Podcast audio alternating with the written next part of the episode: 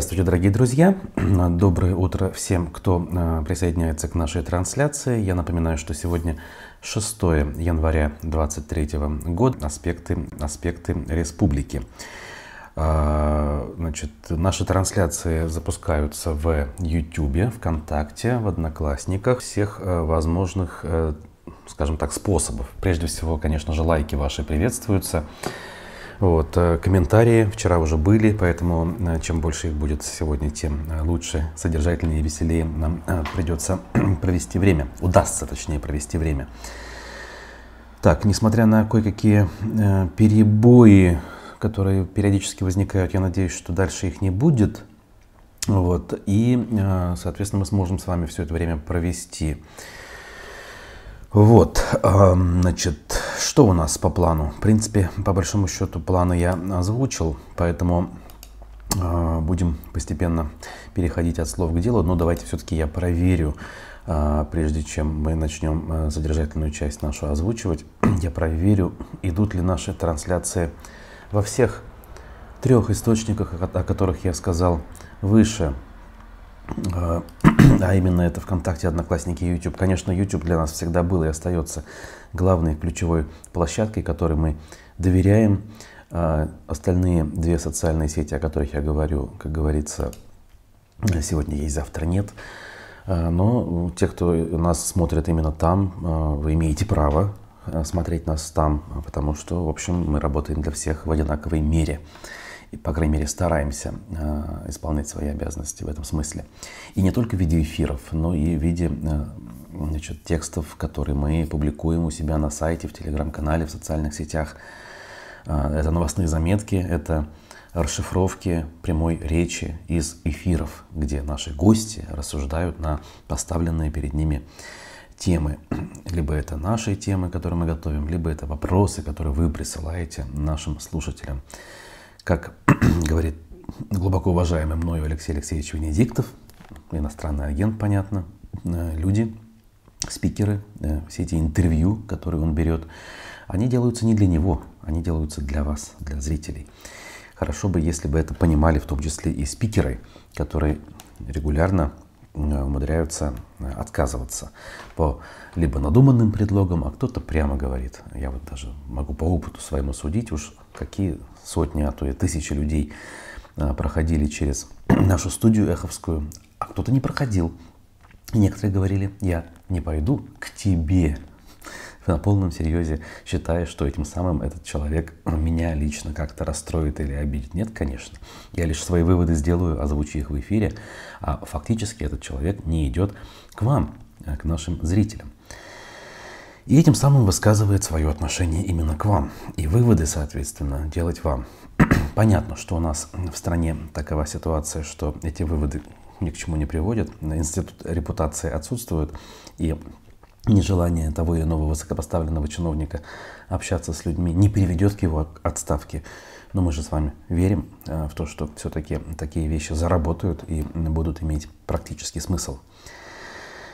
Ну что ж, давайте послушаем перебивку и перейдем к э, нашим публикациям.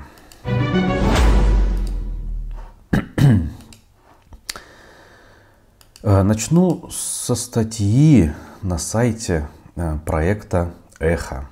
Вы наверняка знаете, что с осени, ориентировочно там, с первых дней октября, был перезапущен проект, но не «Эхо Москвы», разумеется, а под названием «Эхо», который делается а, благодаря усилиям а, совершенно разных людей, но большинство из них, практически все эти люди, имели в свое время отношение к глобальному эху Москвы.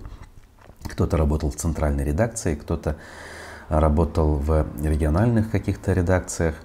И сейчас сайт эхофм.онлайн, мобильное приложение «Эхо», Ресурсы, которые, кстати говоря, уже пытаются быть заблокированными Роскомнадзором на территории России, но работают. Это вот места, куда аккумулируется весь информационный контент, как я люблю говорить, в данном случае проекта «Эхо». А, скажем, смысловая такая вот центральная э, редакция, можно если ее так называть, она э, в Европе по понятным причинам сейчас находится Но э, в том же YouTube-канале а, кстати, что же, какой YouTube-канал? Нет единого YouTube-канала проекта «Эхо». Как раз-таки на этом проекте аккумулируются передачи, прямые эфиры, стримы с различных YouTube-каналов. Людей, как я уже сказал, которые раньше на «Эхе» работали, либо имели к нему отношение. Это бывшее питерское «Эхо», самарское «Эхо», э, проект «Живой гвоздь», э, где э, осколки московской редакции вещают. Наш коллега Айдар Ахмадиев там как раз-таки продолжает работать. А, Бильд редакция, да, берлинская Бильд на русском, где Максим Курников, соответственно, ведет свои эфиры. Ну, наверняка, что я вам рассказываю, вы все это прекрасно знаете. Вот. И э, на сайте данного проекта, э, значит, вышла моя статья вашего покорного слуги. Методы ведения России войны в Украине не удивляют тех, кто следил за сирийской войной. Э, разумеется, это не касается никак башкортостанской повестки это рассуждение о глобальном. Э, ну, в любом случае, поскольку я автор, я должен вам об этом рассказать и с удовольствием это делаю. Я вот процитирую буквально несколько слов из этой статьи, а дальше уже, кому интересно, вы можете прочитать. После 24 февраля основное внимание приковано к событиям в Украине, но это не значит, что трагедия на Ближнем Востоке прекратилась. В последние месяцы неоднократно сообщалось об обстрелах лагерей беженцев на территории Сирии силами официальной сирийской армии при поддержке российских военных. В частности, неправительственная добровольческая организация «Сирийская гражданская оборона», известная как «Белые каски», в ноябре сообщала об обстреле по меньшей мере трех лагерей к западу от Идлиба, в ходе которых ранения разной степени тяжести получили 80 человек. А, вообще, иллюстрация ситуации с беженцами, которые уже практически 10 лет э, либо как покинули Сирию, либо как продолжают ее покидать, она очень красноречиво говорит о том, что сейчас на самом деле происходит э, с беженцами из Украины.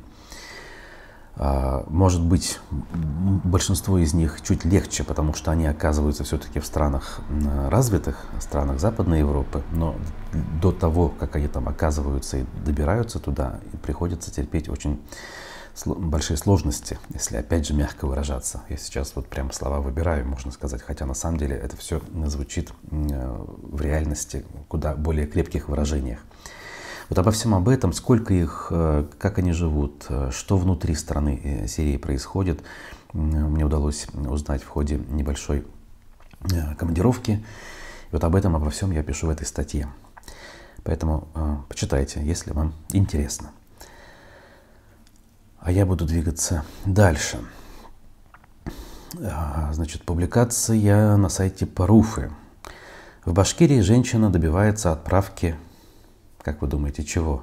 Гуманитарной помощи э, мужу в зону СВО? Нет. Она пытается а, отправки своего мужа, собственно, в зону СВО. И такие люди у нас есть. Значит, она обратилась к радио Хабирову.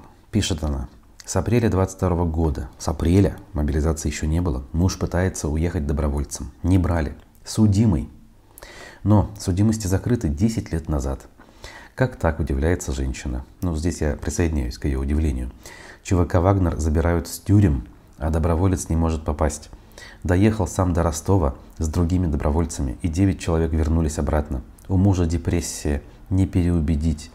На что опирается Росгвардия и ФСБ, отказывая добровольцам? Ведь это дополнительная сила, помощь молодым, удивляется женщина. В администрации главы республики пообещали, что с мужчиной свяжутся. А комментаторы удивились тому, что мужчину не берут и посоветовали заключить контракт. Да, тоже мне умники нашлись. Вот, ну, каждому свое, банальную какую-то глупость скажу я на это. Но, конечно, покуда такие люди есть, у нашего главнокомандующего, как говорится, руки развязаны.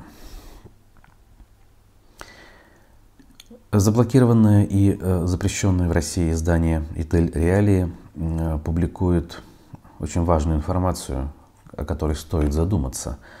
Э, очередные, скажем, итоги переписи которая у нас недавно состоялась, и итоги ее у нас постепенно в том или ином виде э, подводятся и анализируются. Но, как правило, неофициальными СМИ, потому что некоторые цифры, мягко говоря, удручают.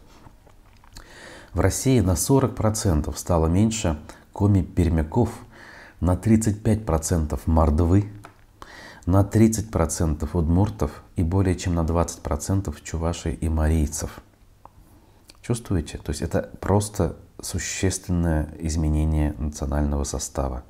Малые народы, здесь не в обиду никому будет сказано, фактически вымирают.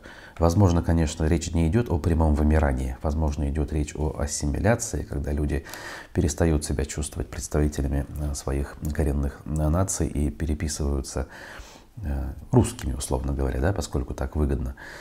Например, они так думают.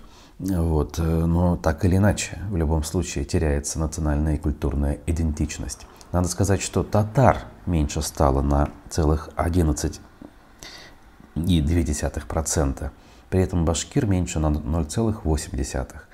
Понятно, что верить данным переписи очень сложно. Мы с вами помним, этой переписи фактически-то и не было, говорят. Я единственный, пожалуй, из всего окружения, кто был переписан э, по-человечески. Я это сделал сам в госуслугах, и ко мне пришла переписчица, я ей показал QR-код, и она меня больше не переписывала. То есть вот данные, скорее всего, были учтены нормально а другие соседи, родственники, коллеги, никто переписчиков в глаза не видел. Я имею в виду тех, кто онлайн не проходил. Но даже эти данные, которые должны были быть притянуты за уши, они вот такие вот а, печальные. Инфографика на сайте Идель Реалий присутствует. Можете опять-таки ознакомиться и сделать выводы, почему так происходит, и самое главное, к чему это может привести. Хотя, наверное, это вопрос э, к Э, демографам и не только, да и к политологам рядовым, которые должны рассуждать на тему того, как, э, какое будущее ждет вообще региональную э, политику России, опять же, при условиях сохранения плюс-минус того режима, который установлен на сегодняшний день. Далее, тот же сайт Идель Реали нам сообщает, что а, ну, со ссылкой, правда, на городской телеканал ЮТВ, а, в Стерлитамаке человек в военной форме устроил стрельбу. Могу сказать, что, слава богу, без жертв обошлось. Значит, во дворе многоквартирного дома Стерлитамаки человек, одетый в военную форму и каску военного образца, устроил стрельбу из автомата. А, правда, это охолощенный ОС АК-12 оказался – по данным МВД, мужчина стрелял вот из него. В отношении него составлены протоколы. А, оружие изъято и направлено на экспертизу. Чем дальше мы в такой обстановке будем жить, тем больше неадекватных людей э, будут э, проявлять эту самую неадекватность.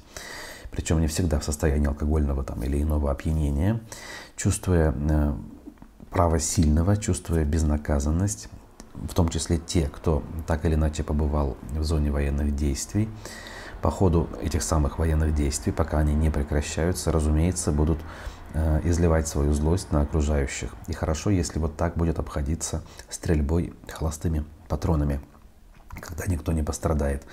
Но мы же с вами понимаем, что э, привести в чувство такого человека, заставить его одуматься практически нереально э, в его состоянии когда он э, считает себя хозяином э, мира, поскольку он, э, дескать, воевал, проливал кровь, защищал родину и так далее, и он презрительно относится к окружающим, особенно мужчинам, которые не были в зоне военных действий. В общем, вы этот смысловой ряд также можете продолжить без проблем. Нам тут пишут, Винорсин нечищенно, доколе хватит это терпеть. Согласен. Согласен, терпеть такие вещи не нужно, э, нужно с ними бороться. А нужно даже не с ними бороться, а с первопричинами, которые приводят к тому, что у нас не работает в той или иной сфере что-то. Конечно же, нужно спрашивать власти, нужно уметь протестовать, нужно уметь призывать к ответу, нужно уметь э, э, значит, организовывать честные выборы и честный подсчет на этих самых выборах. А для этого нужно немножко вставать с дивана и проявлять гражданскую активность а не терпеть абсолютно все, что спускается сверху, и податливо, послушно двигаться в ту сторону, куда шлет нас пастух. А дальше. Дальше. Медиакурсеть. В тюрьме условия лучше, чем где. Радио Хабирову показали детскую больницу. Он, наверное, ой, как удивился. Значит, претензии, как обычно, на странице главы региона в соцсети. Знаете, вот прежде чем продолжить, я свое удивление, которое уже сформировалось относительно давно, э, хочу озвучить. Вот все, или почти все, более или менее такие э, новости, которые касаются какого-то реального положения вещей, так или иначе связаны с комментариями в соцсетях там, главы региона, которые журналисты находят, как-то препарируют и выкладывают в виде э, итоговой информации. С одной стороны, э, хорошо, что у нас есть э, как бы вот такой вариант сбора информации, да, когда мы просто сидим в соцсетях и находим ее. С другой стороны, опять-таки идет деградация профессии журналиста. Журналисты не выезжают на места. Я все понимаю, в редакциях не хватает средств, людей элементарно мало, некому выезжать. С другой стороны, эти самые журналисты, эти самые люди, у которых проблемы, а, не имеют контакта с журналистами, не верят, возможно, в их а, ресурс а, и не сообщают, условно говоря, в редакцию о том, что происходит там или сям. Предпочитают писать напрямую на страницу главы республики. И опять-таки идет перекос, абсолютный перекос того, как должно работать э, гражданское общество в целом и его отдельные институты в частности.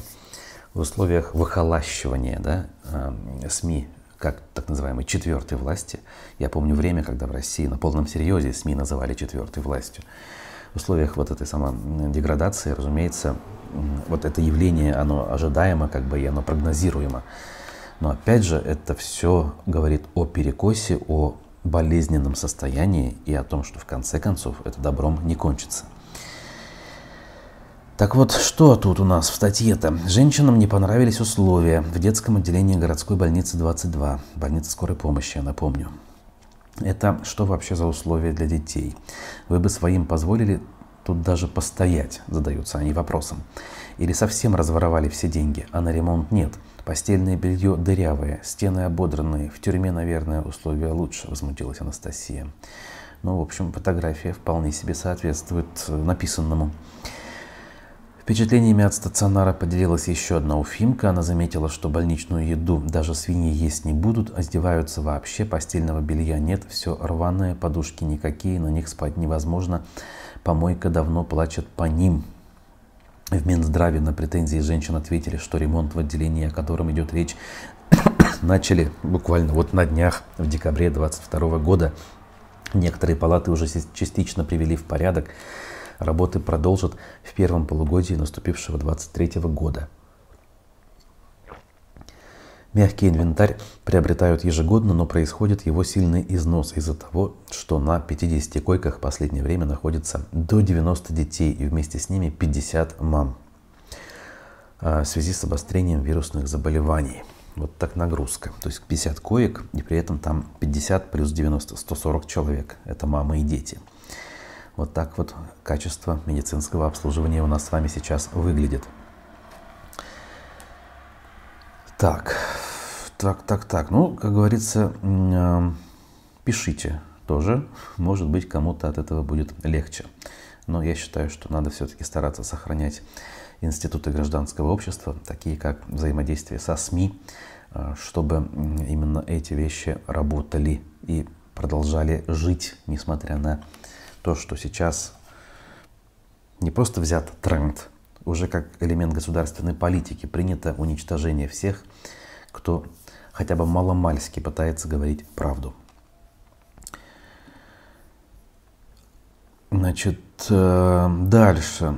То же самое издание «Медиакор-сеть» возвращает нас к теме э, военнослужащих. В Башкирии жена мобилизованного заявила об отсутствии помощи. Она обратилась опять же к радио Хабирову. Ну вот подтверждение моих слов выше, да, где мы берем новости. В администрации Стерлитамакского района, где живет Лилия, в помощи семье отказывают или обещают помочь, но ничего не делают. Между тем она с двумя маленькими детьми живет в частном доме. После снегопада ей и шестилетнему сыну пришлось расчищать двор самим. Ну ладно. По словам Лилии, в администрации на ее просьбу заявили, что сельсовет занимается только дорогами. Осадки выпадают обильно, а я женщина, дети у меня маленькие, я физически не в силах вычистить весь снег. На мою просьбу к администрации сельсовета Куганакского поселения пригнать трактор глава ответила «Доброй ночи, Лилия Салаватовна. В пределах своих полномочий сельсовет очищает дороги сельского поселения. Придомовые территории жители должны чистить самостоятельно», сказала она и, в общем-то, сказала правду. А о чем думала женщина, когда наверняка, э, скажем так, ну, может быть, без радости, но, по крайней мере, а, не покладая рук, собирала своего супруга, готовя его к дальней дороге, скажем так, да. Она что, верила в то, что теперь как раз-таки после того, как муж уехал, а, все заботы на себя возьмет государство. Может быть, они еще и, я не знаю, будут ремонт делать в жилище, деньгами снабжать, детей в садик водить. Да нет, конечно. Такого быть не могло, не может и э, не станет возможным. У нас такова картина. И не нужно верить и тешить себя иллюзиями, что так называемых героев спецоперации будут чествовать. Не тех, кто погиб, не тех, кто остался жив. Обо всех э, забудут. Будут, может быть, вспоминать в какие-то даты. Опять-таки, это при условии, если э, происходящее сейчас останется в государственной политике ну, признаваемым и адекватным событием. Но я полагаю и надеюсь, э, что это будет признано чудовищной ошибкой, как минимум, да, и тогда, конечно же, тем более ждать никаких преференций никому э, не стоит. Ната пишет, спасибо за эфир, спасибо вам, Ната, что смотрите, пишете и наверняка ставите лайки. Значит, дальше. Возвращаемся к Уфе. Публикации на сайте Пруфы. Мэр Уфы Ратмир Мавлиев объявился после снегопадов. За три дня выпало 65% месячной нормы. Отчитался он. Фотография приводится, где он э, где-то с э, сотрудниками ЖКХ, видимо, в Кировском районе, э, значит, следит за уборкой снега. И вот цитата из Радмира Мавлиева. У нас выпало за три дня 65%. На сегодняшний день во всех дворах работа в принципе организована на 60%. Наша задача до 9 января эти 40% завершить, чтобы было удобно, чисто, комфортно. На дорогах работа организована, участки некоторые мы будем усиливать. Мэр отметил, что дворовые территории, где возник основной транспортный коллапс, это зона ответственности управляющих компаний. К ним будут применяться меры в случае игнорирования требований к содержанию дворов. Какие меры он не уточнил. А, в первые дни снегопадов жители Уфы обрушились с жалобами на невозможность выехать со дворов. Автомобили буксовали на проездных дорогах, образовалась каша. На основных крупных магистралях и центральных улицах очистка производилась с первых дней при этом. К слову, Ради Хабиров предупреждал жителей в начале января Башкирии э, сидеть дома. При этом напоминает нам издание, что дворник из Уфы рассказал изданию, что получает 15 тысяч в месяц, и ему не хватает, чтобы нормально питаться для физического труда, что, конечно же, абсолютно понятно и логично. Когда-нибудь мы утонем, конечно же, и в снегу, и в грязи, учитывая отношение государства к э, данной проблеме. На фоне, когда президент выходит и говорит э, военным, что принципе, могут себя ни в чем не ограничивать. Вот все, что есть у нас, мы готовы вам отдать, сказал он перед Новым годом, э, выступая на коллегии Минобороны, вместо того, чтобы э, выступить, например, с посланием к Федеральному собранию или хотя бы устроить традиционную для декабря пресс-конференцию. Нет, выходит и говорит, все, что у нас есть, отдадим, будем биться до последнего россиянина. Имел он в виду, судя по всему. Так, а ну вот как раз э, интервью, кстати, этого самого дворника э, в пруфах тоже есть, и ссылка у нас в описании найдется. Так, тем временем, опять-таки в соцсетях что у нас происходит? Ну, видите, выходные, совсем других новостей нет. Прошу прощения. Жители Башкирии требуют от Хабирова восстановления производства на заводе вместо нового музея. Накануне глава Башкирии посетил стеклоплавильный завод, бывший, разумеется, и сообщил, что здание начнут реставрировать. Значит, а, стеклоплавильный завод, точнее его развалины, так скажем, находятся в Красноусольске, а, Гафурийский район, да. Значит, разорен он был в 90-е годы. Значит, Хабиров сообщил, что там будет музей. Наша неутомимая энергия придет и сюда, заявил он. А жители Башкирии отреагировали на эту новость и потребовали восстановления производства, а не открытия музея. Если его энергия придет туда, то последние деньги оттуда уйдут точно, пишет человек. Я-то наивно думал, что производство восстановят, но опять ремонт, реставрация распил, написал Альберт. А у нас же в Березовском районе подобный старинный завод превращают постепенно в музей. А, и вот он, по примеру этого, видимо, решил, да не видимо, а точно, Хабиров именно об этом писал. А людям, как мы видим, не все нравится. А, странная идея, знаю этот завод, при определенных затратах его можно запустить. А там нужно людям работу дать, а потом уже можно из санатория экскурсии водить, читает Ибрагим. В общем, да, я там не был, конечно, но выглядит это еще все-таки не развалинами. Я вот несколько раз сказал, что руины развалины, останки. Нет, там все-таки более-менее все прилично. Это не металлургические заводы 18 века, которые зачастую выглядят как э, ну, просто стены какие-то, находящиеся среди гор и лесов. Одним словом, э, не всем угодил данным э, начинанием, данной инициативой глава республики. Ну, из экономики, что ли, немножко посмотрим. У нас власти в очередной раз горделиво отчитываются о том, что в Уфе появится технопарк за миллиард двести миллионов рублей. Ни много ни мало. Значит, э, тоже из источников э, значит, информации указывается Ради Хабиров, об этом было еще до Нового года сказано, но вот я решил сейчас эту новость взять со ссылкой на ЮТВ. Что нам обещают? На улице Рубежной, то есть по трассе Уфа-аэропорт, э, обещают возвести радиоэлектронный технопарк общей площадью 30 тысяч квадратных метров, стоимостью 1,2 миллиарда рублей. Значит, инвестиции сказали, э, будут субсидии из федерального бюджета, дескать. Э, в технопарке будут работать 700, 370 человек. Валовый выпуск продукции составит 3,6 миллиарда рублей. Картинка выглядит впечатляюще, но опять никаких подробностей. Какие люди будут работать, почему они там будут работать, э, что за предприятие, что оно будет выпускать, технопарк, э, вот эти вот э, коворкинги, я не знаю, там кластеры в свое время, да, при Хамитове, помните? Модные слова, они звучат друг за другом, а назвать, я не знаю, технологической площадкой хотя бы, или там напрямую назвать заводом, почему-то рука у них не поднимается, потому что, видимо, это таковым де-факто не является, а превращается, в, не знаю, в склад, что ли, какой-то логистический центр. Хотя в нынешних условиях, когда все рушится кругом, даже складу и логистическому центру, наверное, можно порадоваться. Потому что как-никак рабочие места, как-никак движение в экономике. Ну и под занавес новогодних праздников, а сегодня у нас 6 э, января, сочельник, православное Рождество. Кстати, поздравляю православных, кто так или иначе считает этот праздник э, праздником, считает его важным, а может быть даже и отмечает. Поздравляю, счастливого вам Рождества. Аргументы и факты. Э, решили, ну как-то, я не знаю, посмеяться, может быть. Кособокая, лысая, похоронная. Самые нелепые и смешные елки 2023 в Башкирии.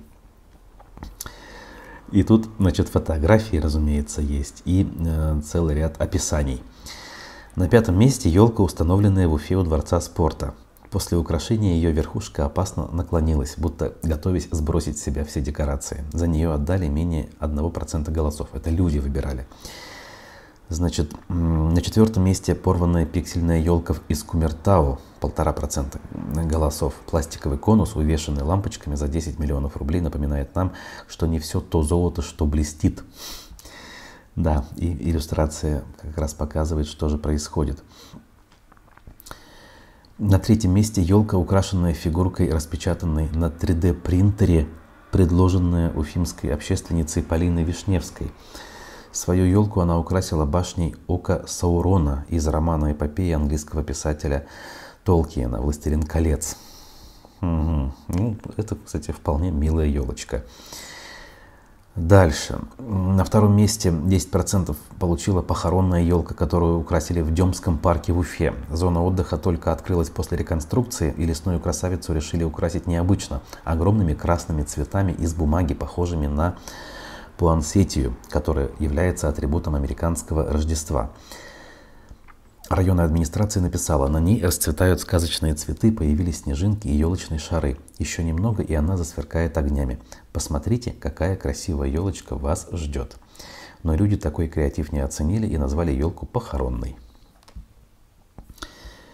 Э, значит, и еще э, первое место в нашем антирейтинге с 86% голосов достается лысой елке Межгорье. Она возмутила даже главу администрации города Вячеслава Калугина. Удивительно, Межгорье среди прекрасных гор и лесов находится, а елка вот такая. Ну да, она совершенно голая. Значит, разделяем обеспокоенность жителей по этому поводу. Конечно же, в таком виде она у нас тоже не устраивает. Такие работы приниматься не будут однозначно, написал он тогда. Через полдня чиновник доложил, что коллеги оперативно отработали вопрос по демонтажу ели и пообещал, что на месте потрепанного новогоднего дерева установят пышную красавицу. Надеюсь, что подобных сюрпризов больше не будет, подписал Калугин фотоотчет. Но аргументы и факты нам не сообщили, э, было ли исполнено данное поручение главы районной администрации. В общем, такие у нас новости. Может быть, не самые насыщенные и не самые э, важные, но по большому счету поговорить мы смогли. По каким-то вещам я вам собственное мнение высказал. Еще раз призываю обратить внимание на публикацию э, под моим авторством э, по поводу ситуации в Сирии и по поводу сравнения этой самой ситуации с Украиной. Желаю хорошего дня, хорошего счастливого Рождества, как говорят на Западе. Увидимся еще в эфирах. Э, читайте аспекты, ставьте лайки и комментарии. Берегите себя и своих близких.